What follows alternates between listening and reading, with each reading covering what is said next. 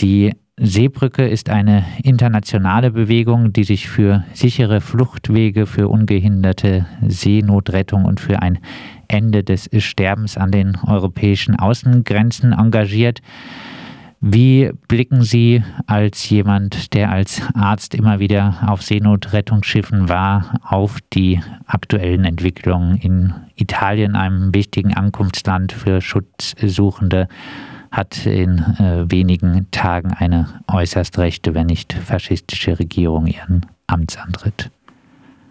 Ja, ich muss leider sehr pessimistisch auf die Entwicklung schauen. Die Seebrücke ist eine Bewegung, die, wie Sie äh, richtig gesagt haben, äh, europäisch ist. Sie äh, ist in Deutschland gestartet, hat in der Schweiz und Österreich, Luxemburg und den Niederlanden auch Gruppen, die aktiv sind äh, unter dem gleichen Motto wie wir, sichere Häfen zu schaffen. Das ist eigentlich unser Ausgangsmotto, vor vier Jahren gegründet.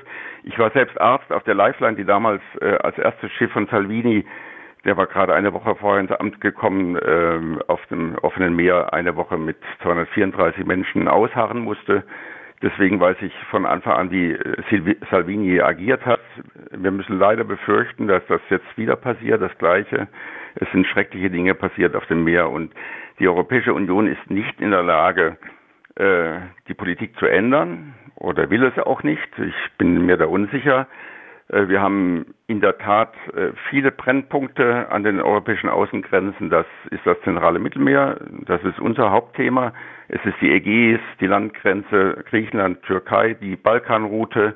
Und das sind alles große ähm, äh, humanitäre Krisen, die wir da beobachten müssen, mit vielen Toten und ähm, wir versuchen dagegen etwas zu tun. Wie ist äh, aktuell die Lage auf dem Mittelmeer? Die aktuelle Lage ist äh, von der einen Seite her erfreulicher, weil äh, mehr zivile Rettungsschiffe im Einsatz sind, auch äh, bessere Schiffe. Ich war zuletzt auf dem Mittelmeer im letzten Sommer mit der Sea-Watch 3 ähm, also es gibt jetzt mehr und größere und bessere Schiffe, die äh, von der Zivilgesellschaft in Europa finanziert werden und auf die Mission gehen. Das ist gut, aber auf der anderen Seite ähm, beobachten wir, dass äh, die äh, die EU-Staaten, vor allem die Grenzstaaten, auch Italien, auch bisher schon alle möglichen Erschwernisse äh, den NGOs für die Ret Seenotrettung in den Weg legt. Zum Beispiel die Sea-Watch 3 ist jetzt erst äh, kürzlich wieder an die Kette gelegt worden auf, in einem sizilianischen Hafen mit der Begründung, sie hätten zu viele Menschen an Bord gehabt. Das ist natürlich richtig. Wir äh, als Seenotretter können ja nicht Menschen auf Booten zurücklassen, wenn wir schon überfüllt sind sondern wir müssen die retten, die wir antreffen. Und dann kann es durchaus sein, dass ein Schiff von vielleicht 70 Meter Länge oder 50 Meter Länge mal 400, 500 Menschen an Bord hat und dann tagelang von den EU-Staaten äh, auf dem Meer festgehalten wird, bis sie einen sicheren Hafen bekommen. Und dann, das ist natürlich eine prekäre und schwer belastende Situation für die Crews und äh, das habe ich schon mehrfach erlebt. Und äh, deswegen kann ich keine Entwarnung geben. Die Situation ist prekär, sie ist tödlich für äh, Tausende von Menschen pro Jahr, sie ist nicht behoben, wir sehen keine Fortschritte der Europäischen Union. Die, Bo die Botschaft der Behörden dann äh, also, mh, hm, ihr habt äh, zu viele gerettet, ähm, jetzt sind zu viele auf dem Schiff, ihr hättet äh, viel mehr ersaufen lassen müssen.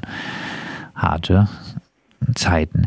Ja, kommen wir ähm, zurück nach Baden-Württemberg. Im Bundestag wurde ein Gesetz zum sogenannten Chancenaufenthalt eingebracht. Wie äh, reagiert denn Baden-Württemberg bisher auf äh, diese geplante Gesetzesänderung? Ja, in Baden-Württemberg haben wir die Situation, dass wir einen grünen Ministerpräsidenten haben, der als Juniorpartnerin die CDU in einer Koalitionsregierung äh, hat. Und die CDU mauert äh, bezüglich äh, des Chancenaufenthaltsrechts, das von äh, der Innenministerin der SPD im Bund Nancy Faeser eingebracht worden ist. Ähm, das äh, beobachten wir in allen CDU geführten Bundesländern oder äh, vor allem Bayern und auch ähm, große Bundesländer wie Nordrhein-Westfalen, CDU geführt, machen da nicht mit. Sie machen keine Vorgriffsregelungen. Man hat sogar den Eindruck, dass diese Bundesländer noch schnell möglichst viele abschieben wollen, die möglicherweise unter diese Chancenaufenthaltsrecht fallen könnten.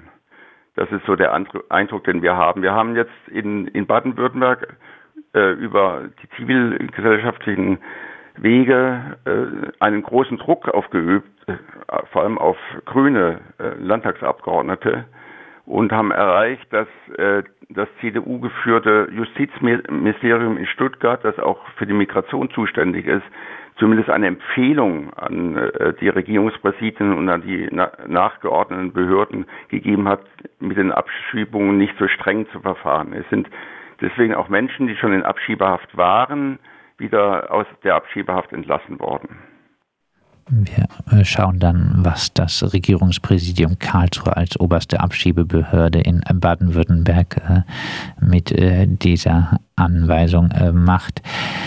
Die es ist keine Anweisung, es ist eine Empfehlung. Das ist auch ein Punkt, den wir sagen, dass die, ähm, dass die, dass die, das Justizministerium eine perfekte, also eine, eine komplette Anweisung gibt, dass Abschiebungen aufzuhören haben.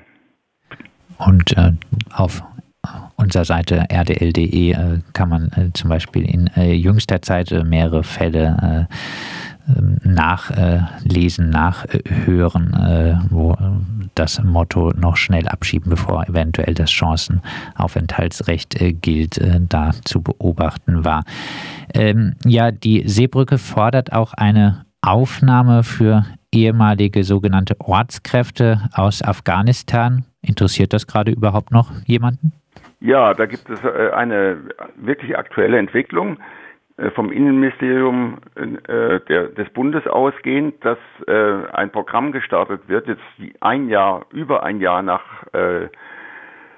nach dem Fall von Kabul im letzten Sommer, dass pro Woche 1000 Menschen, die äh, zu, den, zu der Gruppe der ehemaligen Ortskräfte, die für die äh, Bundeswehr gearbeitet haben in, in Afghanistan, äh, nach Deutschland kommen können. Das ist wirklich sensationell, aber es hat ein Jahr gedauert. Es gibt viele Tote in Afghanistan durch die Taliban, die Menschen verfolgt haben, die ähm, mit, äh, mit den europäischen Mächten zusammengearbeitet haben. Und ähm, es gibt da jetzt eine Bewegung. Deswegen ist wichtig, dass sich auch die Bundesländer, die Kommunen beteiligen an der Aufnahme dieser Menschen. 1000 pro Woche sind, ähm, wenn das verstetigt wird, eine gute Zahl. Dann äh, abschließend nochmal äh, zusammengefasst äh, Ihre aktuellen Forderungen in der Flüchtlingspolitik? Ja, wir haben generell die Forderung, dass wir eine grundlegende Änderung der Migrationspolitik brauchen. Eine Migrationspolitik, die internationalem Recht und humanitären Menschenrechten entspricht. Und da sind wir weit entfernt. Und deswegen ähm, müssen wir immer wieder auf die Straße gehen und Menschen dafür gewinnen, äh, den Druck der Zivilgesellschaft zu erhöhen. Das äh, sagt Georg Albiers äh, von der Freiburger Seebrücke. Rotes Licht gegen Abschiebung, grünes Licht für Aufnahme. Unter diesem Motto ruft die Seebrücke in ganz Baden-Württemberg am Samstag zu Aktionen auf. In Freiburg informiert die Freiburger Seebrücke zwischen 12 und 16 Uhr auf der Kaiser-Josef-Straße, Ecke Schiffstraße.